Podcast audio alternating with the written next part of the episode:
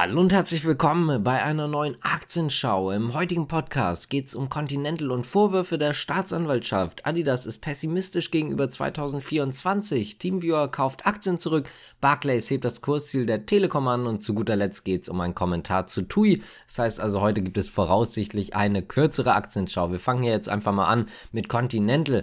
Denn Continental hatte ja Qualitätsprobleme und zwar bei Schläuchen für die Klimaanlagen und genau genau dort geht es jetzt so ein bisschen weiter. Es entwickelt sich nämlich gerade in eine relativ schlechte Richtung für Continental, denn die Staatsanwaltschaft ermittelt. Es könnte nämlich eventuell so sein, dass Continental davon gewusst hat, dass die Qualität nicht ausreichend war und äh, trotzdem diese Schläuche verkauft hat. Anders gesagt, die Staatsanwaltschaft ermittelt dort wegen Betrug, aber wie gesagt, hier ist erstmal noch gar nichts fast. Es geht hier erstmal nur um Ermittlung.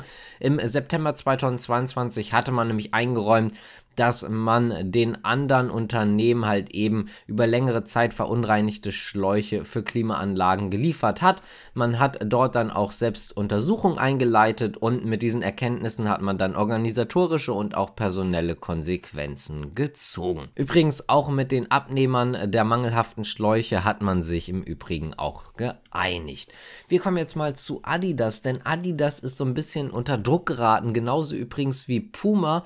Das liegt aber vor allen Dingen an einem Interview von Adidas. Es gab nämlich ein Interview mit dem Handelsblatt und zwar ging es dort um den Adidas-Chef Björn Gulden. Der hat nämlich ein wenig ja pessimistisch in die Zukunft Zukunft geblickt. Er hat gesagt, man werde 2024, ich zitiere jetzt, versuchen zu wachsen, einen Schritt nach dem anderen, dann kann auch 2025 wieder besser werden als 2024. Und das ist doch sehr negativ angekommen bei einigen Lesern, beziehungsweise natürlich auch generell bei den Aktionären. Man hatte dort eigentlich mit etwas weniger pessimistischen Worten gerechnet. Übrigens, es gibt auch wieder andere Dinge, die in der Presse aufgetaucht sind, unter anderem mögliche Zwangsarbeit in der Produktion in China.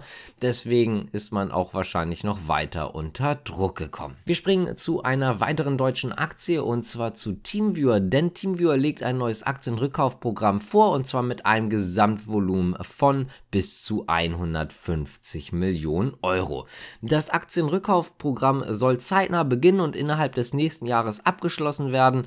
Also wir haben hier jetzt eine weitere Folge auf das Aktienrückkaufprogramm, was gerade abgeschlossen wurde. Das hatte übrigens ebenfalls ein Volumen von 150 Millionen Euro und wurde eben am 30. November beendet. Außerdem gibt es noch eine weitere Nachricht. Wir hatten ja schon über Permira gesprochen, die ja weitere Aktien von TeamViewer verkauft haben. Es gibt hier einen Permira Partner und zwar Stefan Siarski, der verlässt den Aufsichtsrat von TeamViewer. Übrigens ein weiterer Permira Partner sitzt noch im Aufsichtsrat und zwar Jörg Rockhäuser. Wir springen mal zur Deutschen Telekom, denn Barclays hebt das Kursziel an. Die Bewertung, also die Kaufempfehlung, bleibt weiterhin bestehen. Also es gibt eine Overweight-Empfehlung. Das Kursziel wurde von 26 auf 28 Euro angehoben. Im neuen Jahr dürfen sich Preissetzungsmacht und potenzielle Fusionen oder Übernahmen sehr positiv auf die Kursentwicklung auswirken. Diese können dann auch nochmal einen Unterschied machen und deswegen